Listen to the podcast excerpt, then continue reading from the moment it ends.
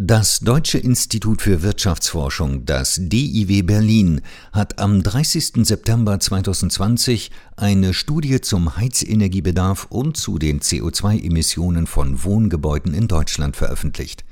Über die Ergebnisse der Studie spreche ich nun mit Dr. Jan Stede, einem der Autoren der Studie und wissenschaftlicher Mitarbeiter der Abteilung Klimapolitik am DIW Berlin.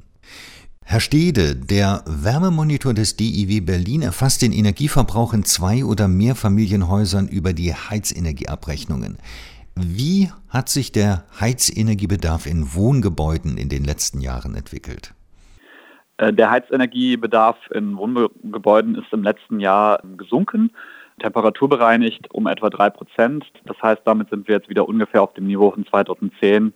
In den letzten zehn Jahren ist also nicht viel passiert kann man sagen. Was heißt temperaturbereinigt? Temperaturbereinigt heißt, dass der Verbrauch korrigiert wird mit Temperaturschwankungen. Es gibt ja wärmere Winter in manchen Jahren oder kältere und der Bedarf ist sozusagen mehr ein Maß für die technische Energieeffizienz, rechnet also diese Temperaturschwankungen heraus. Wie stark sind die CO2-Emissionen durch den Rückgang im Heizenergiebedarf gesunken? Die CO2-Emissionen sind in der letzten Dekade um etwa 3% gesunken Temperatur bereinigt. Wenn man jetzt die Bereinigung weglässt, sind es fast 20 Prozent, also deutlich mehr. Man kann also sehen, dass der Rückgang in den CO2-Emissionen in den letzten zehn Jahren vor allem auf höhere Temperaturen in den Wintern zurückzuführen ist. Wir hatten hier fast ein Grad mehr wärmere Winter in den letzten zehn Jahren als in den Jahren zuvor. Das heißt aber auch, wenn man diese wärmeren Winter unberücksichtigt lässt, ist der Heizenergiebedarf gesunken. Worauf ist der temperaturbereinigte Rückgang der CO2-Emissionen zurückzuführen? Ähm, es gibt neben dem Einfluss der Temperaturen auch den Einfluss von technischer Energieeffizienz, also zum Beispiel energetischer Gebäudesanierung. Die Haushalte haben die Möglichkeit, ihr Verhalten anzupassen, also mehr oder weniger zu heizen, anders zu lüften. Ähm, und zuletzt kann auch auf andere Brennstoffe umgestellt werden, beispielsweise auf erneuerbare Energien. Über den Heizenergiebedarf haben wir gesprochen. Wie haben sich denn die Heizausgaben entwickelt? Die Ausgaben sind äh, leicht angestiegen. Die Preise sind im letzten Jahr für Öl und Gas deutlich stärker angestiegen, um etwa 6 Prozent. Da aber gleichzeitig der Bedarf zurückging, ähm, waren die Ausgaben mehr als 2 Prozent höher. Gibt es dabei regionale Unterschiede? Äh, die regionalen Unterschiede sind relativ deutlich. Ähm, so haben wir beispielsweise in Hamburg Preise für Öl und Gas im Durchschnitt von 5,5 Cent. Ähm, Im Saarland sind es mehr als ein Cent mehr. Äh, da können unterschiedliche Faktoren reinspielen. Das kann zum einen Marktmacht sein von regionalen Anbietern. Das kann aber auch einfach an der Heizstruktur liegen. Ähm, also unterschiedliche Verteilung von Öl- und Gasheizungen beispielsweise. Reicht der derzeitige Rückgang der CO2-Emissionen, um die Klimaziele zu erreichen? Ähm, nein, er reicht nicht aus.